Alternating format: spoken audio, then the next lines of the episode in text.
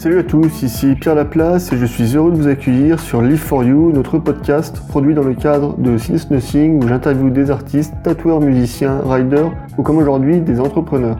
Leur point commun, c'est qu'il s'agit de personnes évoluant dans des milieux considérés souvent comme subversifs afin de nous faire découvrir leur rapport à la vie et au monde et de comprendre ce qui les ont poussés à suivre une voie hors des sentiers battus afin de vous aider à affirmer votre singularité dans cette société parfois étouffante. Avec Hugo, nous avons eu le réel plaisir de recevoir Maud Alaves qui a fondé le Social Hack Club, la première école qui forme sur les réseaux sociaux et avec la mission de révolutionner l'éducation.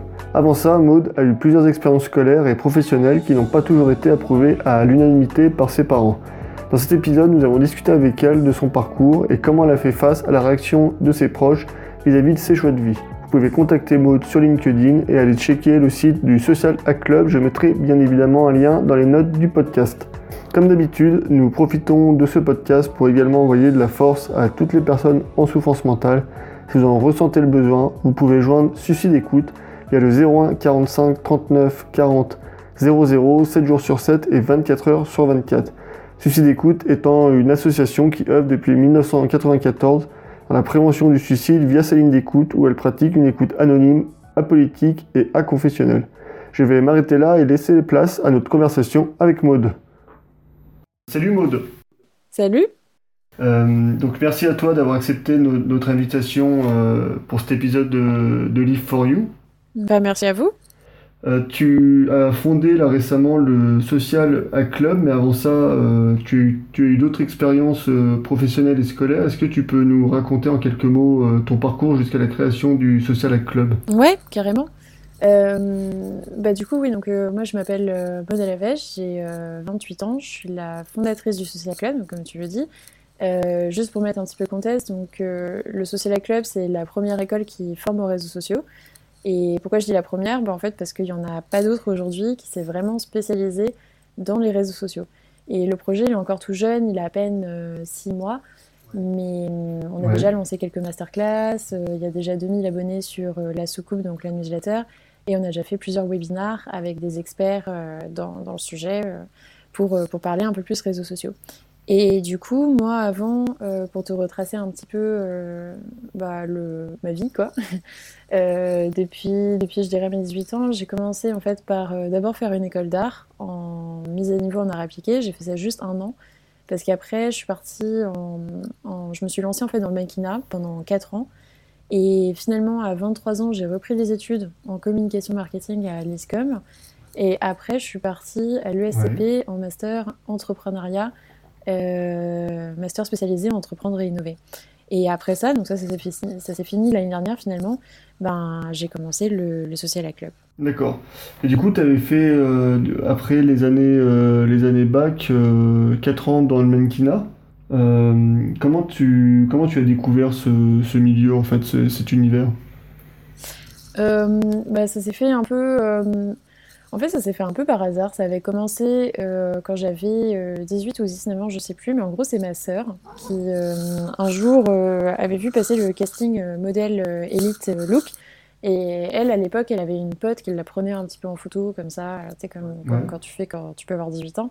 Et elle s'est dit, ah bah tiens, je vais, je vais me lancer là-dedans, mais elle voulait pas y aller toute seule. Et finalement, du coup, on y est allés toutes les deux. Et en fait, moi, j'avais été prise à, ce truc-là, euh, donc au casting Elite Model Look jusque version nationale. Et après, il s'est rien passé pendant un an. Mais un an plus tard, euh, on m'a recontacté. Et enfin, j'essaie de faire la version courte de l'histoire, mais parce qu'en gros, c'est des contacts, des contacts, des contacts. En bref, j'ai fini dans une agence. Euh, et, puis, et puis, du coup, ouais, je suis rentrée dans une agence donc de mannequinat. Et ça, en même temps, pendant, pendant un moment, que mon école euh, d'art.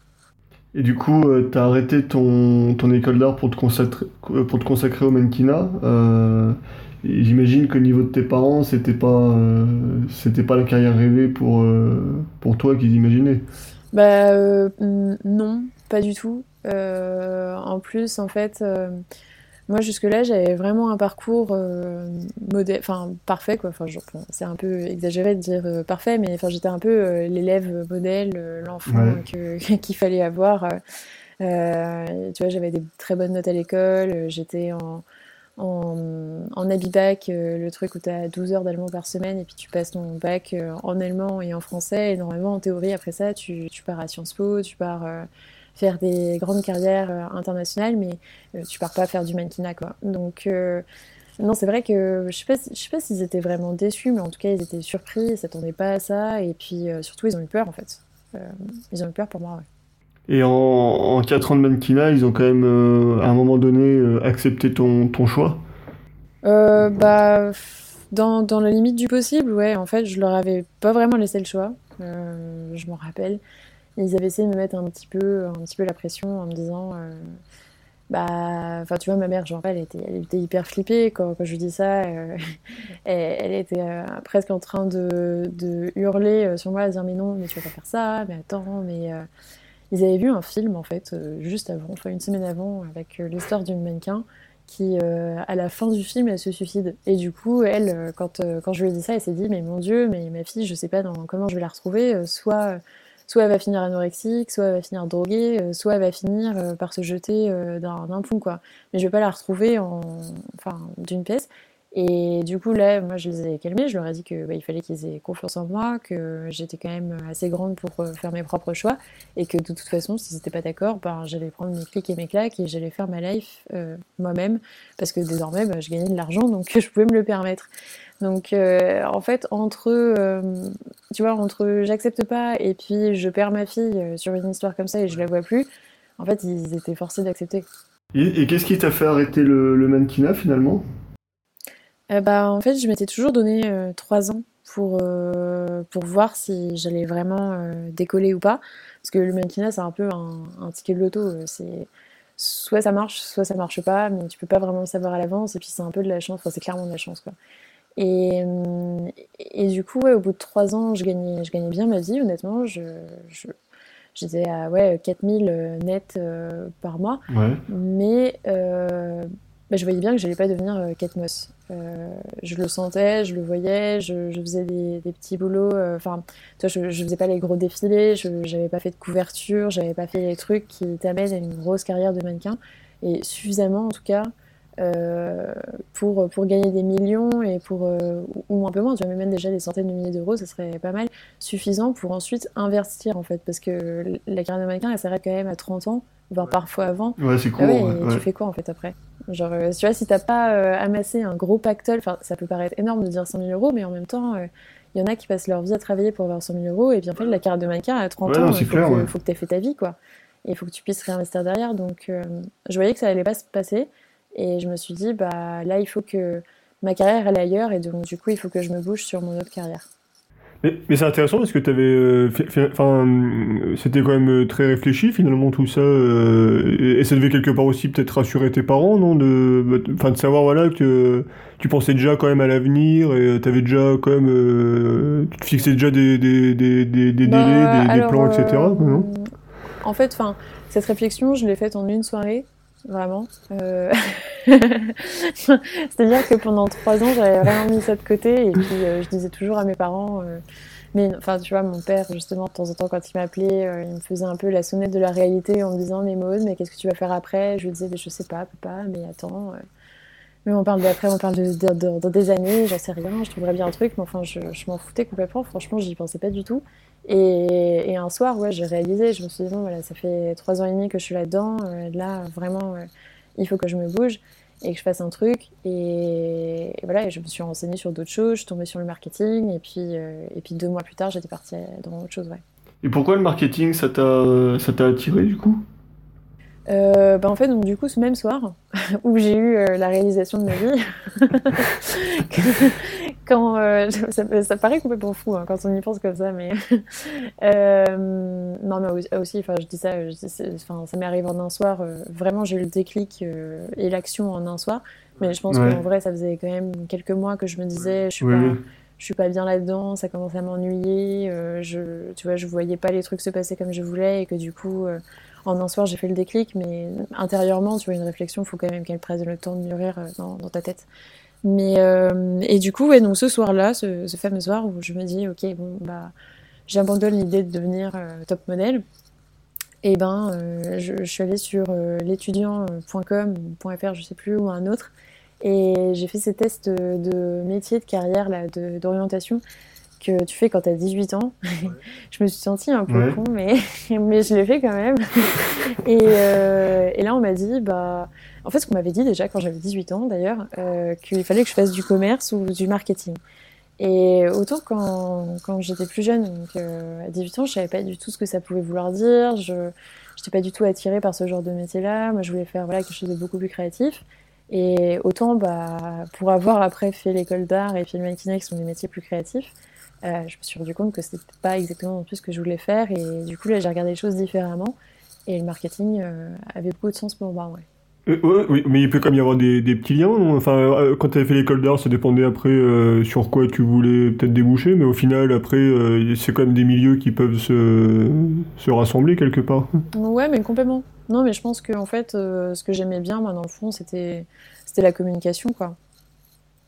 Et tu vois, la communication, genre dans, dans l'art, euh, en fait, dans l'art, même, je me rappelle quand j'ai fait la présentation, je crois que je disais que moi j'aimais bien l'image, euh, j'aimais bien euh, créer des univers, j'aimais bien. En fait, j'aimais bien l'idée de créer un univers. Et, je pense que dans l'art, c'est ce qui me plaisait, et dans le marketing, c'est ce qui me plaisait. Tu vois, c'est ce qui me plaît aujourd'hui, par exemple, dans Social Club, c'est que je crée un, un, univers, en fait. Et tu finis du coup tes études par l'ESCP Europe. et c'est que du coup, dans l'imaginaire peut-être un peu collectif, ce genre d'études, ce genre de, de bailliage scolaire, ça peut déboucher un emploi, un emploi stable et tu, choisis pourtant l'entrepreneuriat. Euh, pour, pourquoi tu as fait ce choix? Euh, Je pense pour continuer à embêter mes parents. non, je déconne. mais euh, non, les pauvres, c'est vrai que je leur fais une montagne russe. Franchement, j'aimerais pas m'avoir comme fille, mais parce que Là, il pensait vraiment que j'étais bien partie euh, dans l'école de communication. Elle se disait, ça y est, elle est, elle retour dans le droit chemin. Et puis, euh, et puis voilà, à nouveau frayeur. En fait, non, ça a duré seulement 4 ans. Et là, je me lance euh, dans l'entrepreneuriat. Et pourquoi? Bah, Parce que c'était ça la question, non? C'était pourquoi? Ouais, ah ouais. ouais, bah, Parce que je, du coup, quand j'étais en communication marketing, j'ai fait des stages. Et là, je me suis vite rendu compte que c'était pas, c'était pas fait pour moi, quoi. Euh, le monde de l'entreprise, mais c'est, en fait, je supporte pas la hiérarchie, en fait. C'est, ouais. j'ai trop besoin de tester les choses par moi-même, de, d'être responsable de ce que je fais, d'aller jusqu'au bout. Et, et, en fait, j'ai trop besoin aussi d'avoir une vue globale euh, sur, sur l'ensemble d'un projet. Et du coup, il n'y a que l'entrepreneuriat en fait qui permet ça.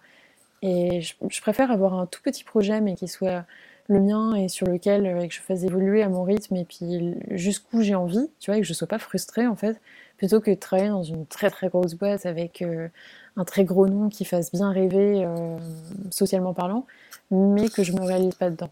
et puis et puis il y a quand même une, enfin en connaissance de cause, mais il y a quand même une, des fois une grosse différence entre ce qu'on nous dit à l'école et puis en fait la réalité en entreprise, enfin ce que ce qui est possible de faire, etc. Et c'est vrai que mais c'est vrai que, enfin, un peu l'impression des fois que pendant les études, euh, tout ce côté entrepreneuriat, c'est un peu mis de côté, alors qu'en fait, euh, il y a peut-être beaucoup de personnes qui pourraient se retrouver, euh, qui pourraient se retrouver là-dedans, qui se sentiraient mieux qu'un emploi salarié, mais il y a, c'est que, c'est, que on va dire que de base, le, l'emploi salarié, c'est un peu, c'est un peu plus la norme, quoi. Ouais, bah, ouais, ouais, bah, c'est marrant, j'ai fait un post LinkedIn là-dessus où je disais justement que l'école, elle nous formait avant tout à être salariés. Et que dès qu'on sortait de là, on se rendait compte en fait euh, justement qu'on était bien seul et que le monde était fait de salariés. Euh, c'est vrai que quand on en sort, en fait, euh, moi ça me maintenant ça me choque de voir que bah, partout dans mon entourage, bah, les, gens ils, parlent de poser des RTT, tu vois, ils parlent de je sais pas de prendre leur jour de vacances, de de devoir négocier des salaires et tout ça. Et moi ça me ça me paraît complètement fou, mais mais c'est vrai qu'en fait, tout le monde est comme ça. Et puis, pour le coup, moi aussi, je leur parais complètement, complètement folle, quoi. À l'inverse, en fait. Et, justement, quand tu euh, as dû à un moment donné euh, exposer ton, ton envie à ton entourage de, de créer ta boîte, euh, comment, comment ta famille, justement, ou tes parents euh, ont reçu cette nouvelle? Bah Là, encore une fois, ma mère a, a hurlé au plafond. enfin, non, peut-être un peu moins, mais. Euh, ça, lui faisait, ça lui faisait moins peur, mais, mais euh, ma mère, elle comprend pas, euh, toujours pas pourquoi, pourquoi j'ai décidé de prendre cette voie-là. parce que pour elle, c'est une voie hyper difficile et elle se dit que pour le coup, je vais y laisser ma santé. Donc c'est autre chose cette fois-ci. Mais elle se dit, elle va se tuer à la tâche. ma fille, elle est hyper passionnée, elle veut, elle veut faire des grands trucs, mais elle va s'épuiser et puis, et puis elle va jamais pour autant réussir. Donc euh, ça c'est voilà ça c'est la conviction de, ma mère en tout cas. Euh, ou, peut-être qu'elle a quand même confiance en le fait que je vais réussir, mais tu vois elle, a tellement peur que c'est pas forcément ce qu'elle euh, communique. Et, et, après mon père lui pour le coup il est il, me soutient un peu plus. Enfin il, a confiance dans le fait que je peux y arriver et il est plus à me challenger en fait tout le temps à me dire mais là tu vois pas assez grand, faut voir un peu plus loin. Voilà. Oui, t'encourages. Mais c'est que les, des fois, les, les mots des, des, proches peuvent être, euh, peuvent être violents, en fait, même sans, sans qu'eux s'en rendent compte. Moi, je me souviens qu'on avait, euh, avant, avant le projet qu'on a actuellement, on avait, on avait une autre boîte. Et euh, donc, nous, on était dans la, dans la pâtisserie. dans les cookies, non C'est ça? Voilà, c'est ça. Et, et, au début, on faisait tout chez nous, dans la cuisine de l'appartement. Et c'est que dit comme ça, ça peut paraître, ça peut paraître fou. Et c'est que notamment bah, les grands-parents qui eux font partie d'une autre génération, euh, eux ils comprenaient pas ce choix quoi. Et surtout qu'avant avant de lancer ce projet-là, nous on travaillait tous les deux dans la fonction publique. Alors on n'avait que des CDD dans la fonction publique, donc c'était pas non plus une garantie de stabilité euh, de fou, mais pour eux, comme il y avait cette notion de fonction publique, bah, ils, ils comprenaient pas ce choix de, quitter en gros la fonction publique pour lancer sa boîte. Quoi. Ouais, mais je pense que ça dépend beaucoup en fait de son environnement social, en effet. Euh, ma mère, tu vois, elle vient d'une famille ouvrière. Euh, alors ses parents, ils avaient à la fin de, leur vie, ils avaient une toute petite épicerie. Euh, du coup, ils avaient une vie d'entrepreneur. Et justement, elle se rappelle de les voir. après, bon, ils n'étaient pas riches du tout. Hein. Franchement, ils habitaient dans un deux pièces. ils, n'avaient que dalle. mais ma mère se rappelle les voir justement hyper inquiets. à chaque fin de mois, se demander s'il y avait l'argent qui allait tomber. Et, du coup, pour elle, en fait, l'entrepreneuriat, c'est ça. L'entrepreneuriat, c'est la galère, tu vois. C'est se dire, genre, mais tu vas te faire un sang d'encre à savoir si, si, tu vas effectivement gagner de l'argent ou pas. Et alors que d'être salarié, en fait, justement, c'est c'est quand même la facilité de ne pas devoir se soucier de ça. Et puis après, elle voit pas aussi le travail comme une passion. Pour elle, euh, sa vie, elle est en dehors du travail. Donc euh, voilà, chacun a ses, a ses manières de penser aussi. Et puis, euh, c'est qu'on pourrait se dire en plus aujourd'hui, c'est que l'entrepreneuriat c'est quand même un peu plus démocratisé. Euh, on, en, entend, beaucoup plus parler par exemple dans les médias, mais c'est vrai que c'est toujours une voix en fait qui fait un peu peur aux, anciennes générations finalement. Ben, et puis je pense qu'il s'est démocratisé auprès de, euh, euh, tu vois, genre, euh, enfin, dans la société, ou alors euh, ça fait beaucoup rêver les jeunes et tout ça, mais aucun parent ne veut un enfant pour autant. Mais, moi, ce qui, m'avait marqué, par exemple, quand on parlait justement de l'ancienne marque qu'on avait de, cookies, c'était un cousin qui, qui avait dit à notre père. qui avait dit mais en, gros il y a, aucun de tes enfants qui a une vie normale mais, mais c'était presque enfin c'était dit dans, dans le sens que c'était un reproche et euh, mais, bon, déjà d'une, euh, bon, ça, ça, ça, le regarde, ça le regarde pas. Et puis, euh, mais, mais en plus, enfin, je trouve que c'est quand même, c'est, c'est violent. Et puis, c'est, quand même triste de, de, dire quelque chose comme ça parce que bah, c'est quelque part, c'est, c'est empêcher toute la créativité qu'il peut y avoir derrière. Et puis, c'est, ouais, ce serait juste, finalement, pour eux, la, ouais, la vie, ça serait juste de, de rentrer dans une dans une case et, et de pas en sortir. Bah ouais, après je pense que c'est à chacun justement de euh, déjà pas le prendre personnellement et puis euh, je crois que quand tu choisis une voie comme l'entrepreneuriat, c'est aussi parce que tu fuis la normalité. Euh, en tout cas, moi par exemple, c'est complètement ça quoi. C'est que tu vois justement l'idée d'avoir une, une maison avec un chien et, et un mec et, et des enfants, enfin c'est cool, mais enfin, tu vois, l'idée d'être planté quelque part avec le même métier et puis que je sais très bien ce qui va m'arriver l'année dernière parce que enfin l'année prochaine pardon parce que euh, je sais pas je vais évoluer dans mon taf et qu'en fait je sais très bien comment ma vie va se dérouler. Mais moi ça m'angoisse mais de ouf quoi en fait. Et mais c'est enfin, pareil pour nous c'est un peu on a toujours eu un peu ce, ce raisonnement là bah aussi tu vois par exemple j'ai fait un stage chez L'Oréal justement pour me confirmer que je voulais pas travailler dans une grosse boîte comme ça Et, hum, et, je trouvais que c'était vraiment ça en fait, tu vois, tout le monde faisait sa carrière chez L'Oréal un peu de la même manière, tu savais très bien qu'il fallait faire deux ans dans tel service, puis après trois ans dans le suivant, puis après quatre ans dans l'autre, etc. pour que finalement dix ans plus tard tu finisses au poste qui t'intéresse, donc celui de directeur marketing ou de directeur d'une marque et peut-être éventuellement un peu plus haut, mais jamais trop haut parce qu'il faut pas déconner, tout le monde peut pas être Jean-Paul Agon. Et, euh, et, moi en fait ça, ça, ça m'emmerde parce que je me dis mais moi, j'ai envie d'être euh, directrice marketing ou directrice de marque tout de suite, en fait. Et le chemin qui m'y amène chez L'Oréal, il m'ennuie. Donc, euh, genre, je préfère voilà, faire euh, ma petite boîte toute seule de mon côté. Et, au moins, je me marre beaucoup plus, quoi. Et je sais pas ce qui va m'arriver demain, mais, mais je préfère. Mais je, mais je, crois que cette notion de, ouais, de, ouais, peut-être de salariat, enfin, nous aujourd'hui, on travaille dans la fonction publique à côté du projet qu'on mène, ce qui nous permet pas de vivre. Et puis la fonction publique nous permet d'être assez libre au niveau des horaires et de nous laisser beaucoup de temps pour le projet. Ouais. et c'est vrai que quand les matins on va, on va Attention, là, vous, me donnez un pistolet pour vous tirer dans le pied, là. Déjà, la fonction publique a la mauvaise réputation. Euh. là, vous validez, quoi. Et euh, non, mais c'est vrai que quand le... les matins on va au boulot, moi je vois une, une quantité de gens qui, qui ont l'impression qu'ils tirent la gueule quand, euh, quand ils vont au boulot, c'est impressionnant. Quoi. Bah ouais. Bah ouais, je pense que c'est la majorité. Enfin, malheureusement, euh... bon, j'espère. Je pense que notre génération a plus envie justement d'aller en quête de sens. C'est un peu ce qui nous définit et trouver un boulot qui nous passionne.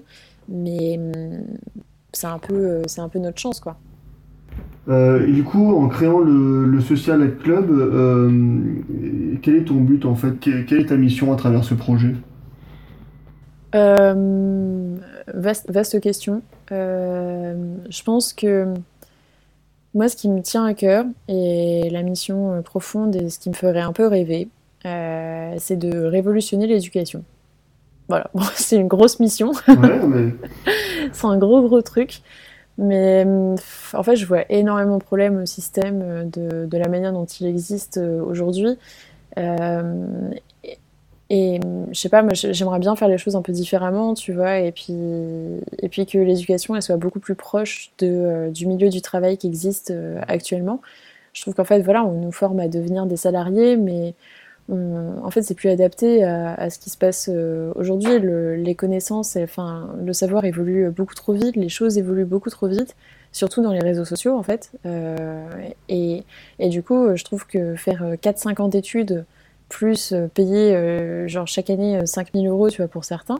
Donc faire tu vois 4-5 ans à, 20 000 25 000 30 000 parfois en fait ça ça plus de sens je pense que toute, toute notre vie il va falloir qu'on s'adapte qu'on change de métier régulièrement qu'on se reforme et qu'on apprenne régulièrement des nouvelles connaissances. Et pour moi ça veut dire qu'il faut changer la manière dont on apprend et donc changer l'éducation non, mais c'est clair, ouais, parce que c'est qu'aujourd'hui, euh, maintenant c'est très rare euh, que quelqu'un fasse toute sa vie dans la même boîte euh, avec le même travail, quoi. Bah ouais, c'est exactement ça. Et puis, du coup, en fait, tu fais quoi quand tu veux te reconvertir?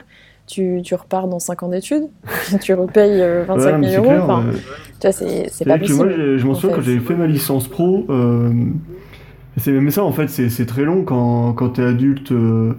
Euh, donc c'est licence pro, c'est un an et euh, en fait grâce à Pôle Emploi, ils pouvaient accéder, en fait des anciens salariés pouvaient accéder à une formation en licence pro pendant un an, mais c'est vrai que ça fait quand même, euh, tu te dis pendant un an, il faut il faut retourner en école quoi. Et puis et puis et puis c'est retourner dans un cadre scolaire d'étudiants quoi. Puis quand, quand nous, nous on avait des, des gens qui avaient 40 ans dans la classe, bah ça fait bizarre quoi.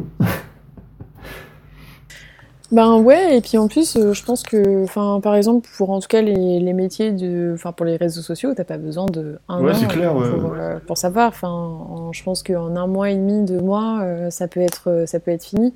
Mais euh, d'ailleurs, c'est c'est quelque chose que je reproche, tu vois, aux, aux grandes écoles, hein, c'est que ça dure. Franchement, ce que j'ai appris à l'ISCOM, et je dis pas que, enfin, tu vois, il y avait des choses qui étaient bien, mais ça aurait pu, ça aurait pu être résumé en un an. Ah oui, mais ouais, ouais, bah, nous on a fait euh, des études de com et de marketing.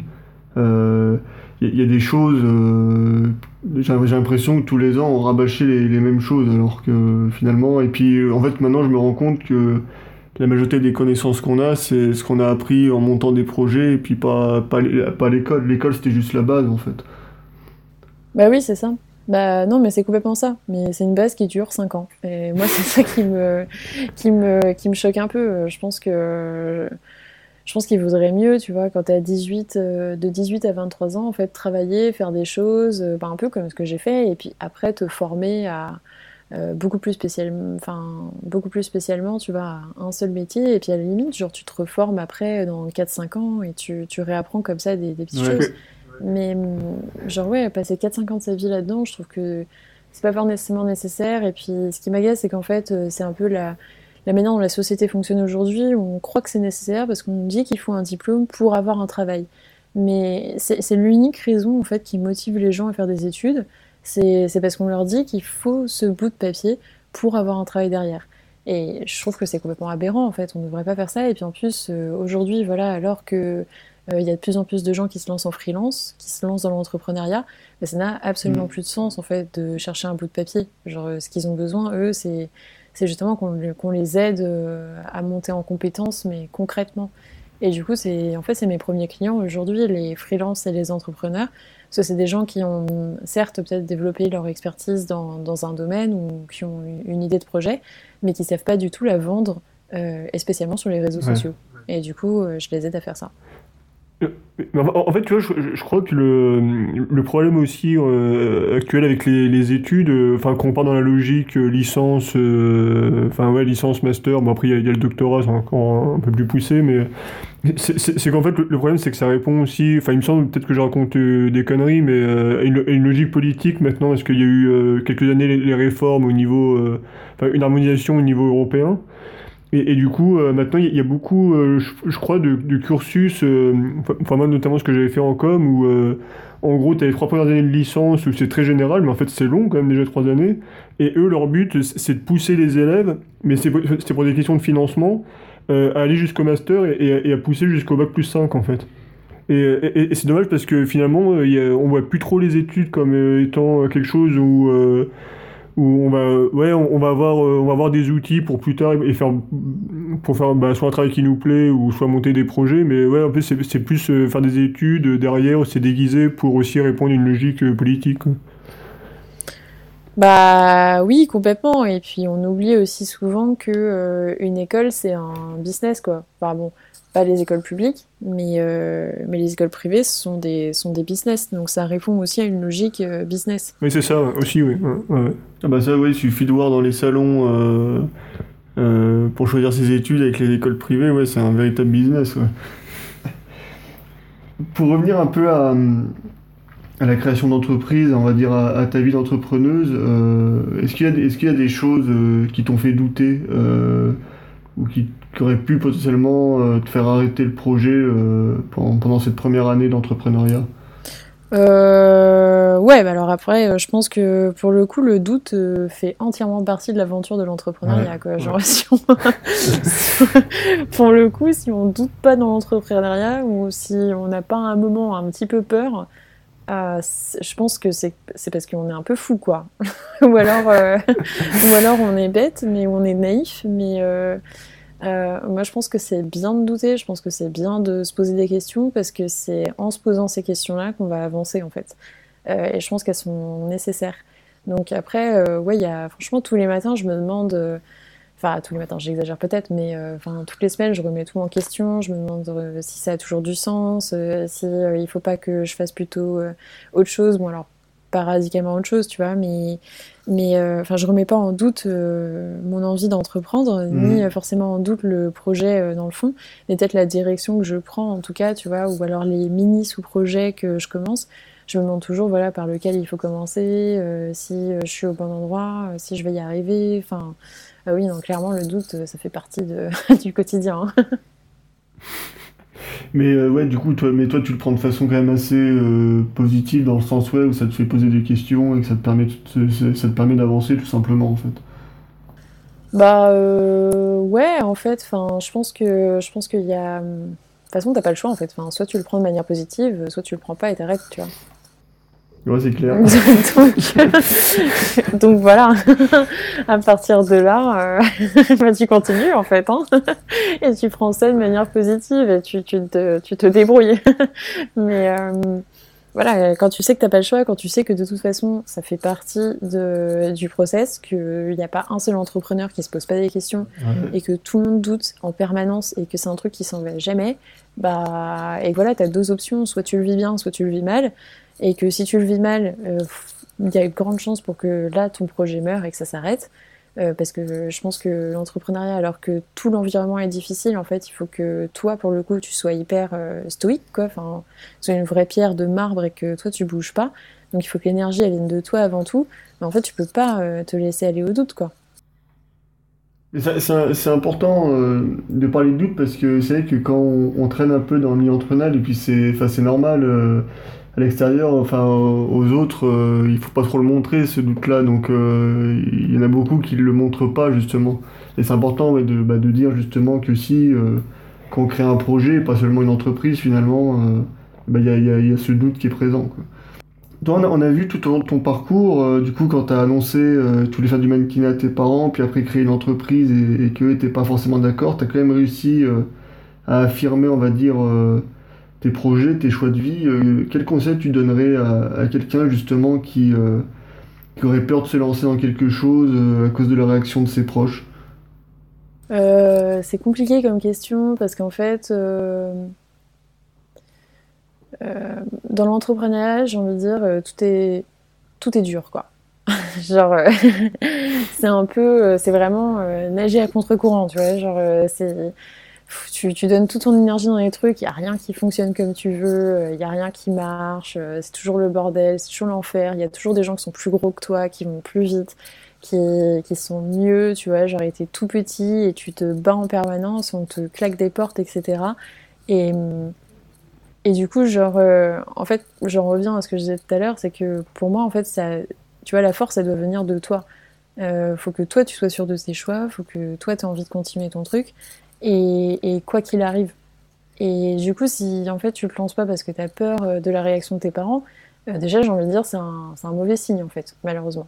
Ça veut dire que genre, enfin tu vois là, je pense que il faut se poser les questions, genre est-ce que tu as vraiment envie de le faire mm. ou pas?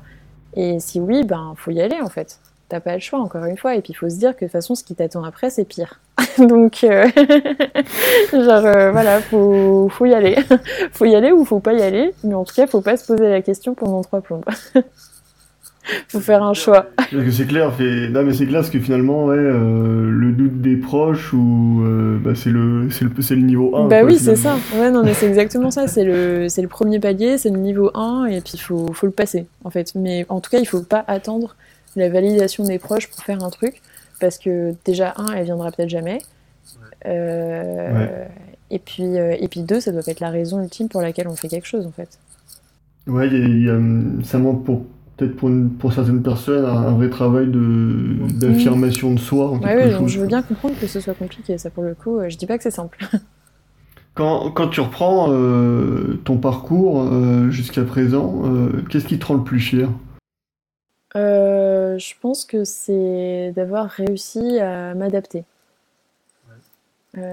systématiquement et, et, assez rapidement. Et c'est marrant parce qu'en fait j'ai un peu l'impression, tu vois, je, suis assez jeune quand même, enfin je pense que 28 ans c'est pas non plus... Euh, bon ok j'ai presque 30 ans mais, mais euh, pas encore, donc je me sens encore euh, un peu jeune. Mais tu vois j'ai déménagé, j'ai déménagé 7 fois avec mes parents, j'ai un peu habité à l'étranger moi aussi. j'ai fait une école d'art, j'ai fait du mannequinage, j'ai fait de la communication, mais en même temps d'ailleurs que la communication, j'étais partie en, en fac en faculté en économie-gestion. Euh, j'avais, je travaillais aussi avec un web designer. Enfin, en gros, j'ai fait, j'ai, fait un milliard de choses et j'ai un peu l'impression d'avoir eu euh, déjà plusieurs vies. Euh, alors, que, alors que finalement, bah, j'en ai. Enfin, tu vois, j'ai, que 28 ans. Et, je trouve que ça, c'est. C'est plutôt cool de, de, ma part ouais, d'avoir réussi à, à, rebondir systématiquement comme ça d'une expérience à une autre et, et d'avancer quoi. Ouais, puis finalement, toutes ces expériences, euh, on va dire aussi jeunes, ça donne aussi euh, une force, quoi, ça donne une richesse de vie, quoi. Ouais, et puis, euh, enfin, tu vois, j'ai vécu des trucs difficiles, forcément, comme tout le monde, mais des moments de solitude. Bah, tu vois, quand je suis partie toute seule en Suède, et que je connaissais personne, ou, à Milan, bah, clairement, ouais, tu as des moments de solitude extrêmes. Et à chaque fois, j'ai réussi à m'adapter, j'ai réussi à passer ces moments difficiles. Et du coup, ça, je pense que ouais, c'est peut-être ma, une bonne fierté en tout cas. Ouais. Et bien merci Maude. Bah merci. Merci, ouais. Et c'est tout pour aujourd'hui. Merci à vous pour votre écoute. Concernant les notes de ce podcast, rendez-vous comme d'habitude sur liveforyou.fr, rubrique blog, où vous y trouverez tous les liens pour contacter Maude ou vous renseigner sur son travail. Pour me contacter afin de vous proposer comme invité ou de nous proposer un invité ou tout simplement nous faire un retour, vous avez la possibilité de réaliser tout cela via la page contact du site ou via l'adresse mail que tu trouveras dans les notes de l'épisode. Afin de suivre notre actualité quotidienne, c'est direction le compte Instagram de SysNothing en tapant sins.nothing dans la barre de recherche d'Instagram.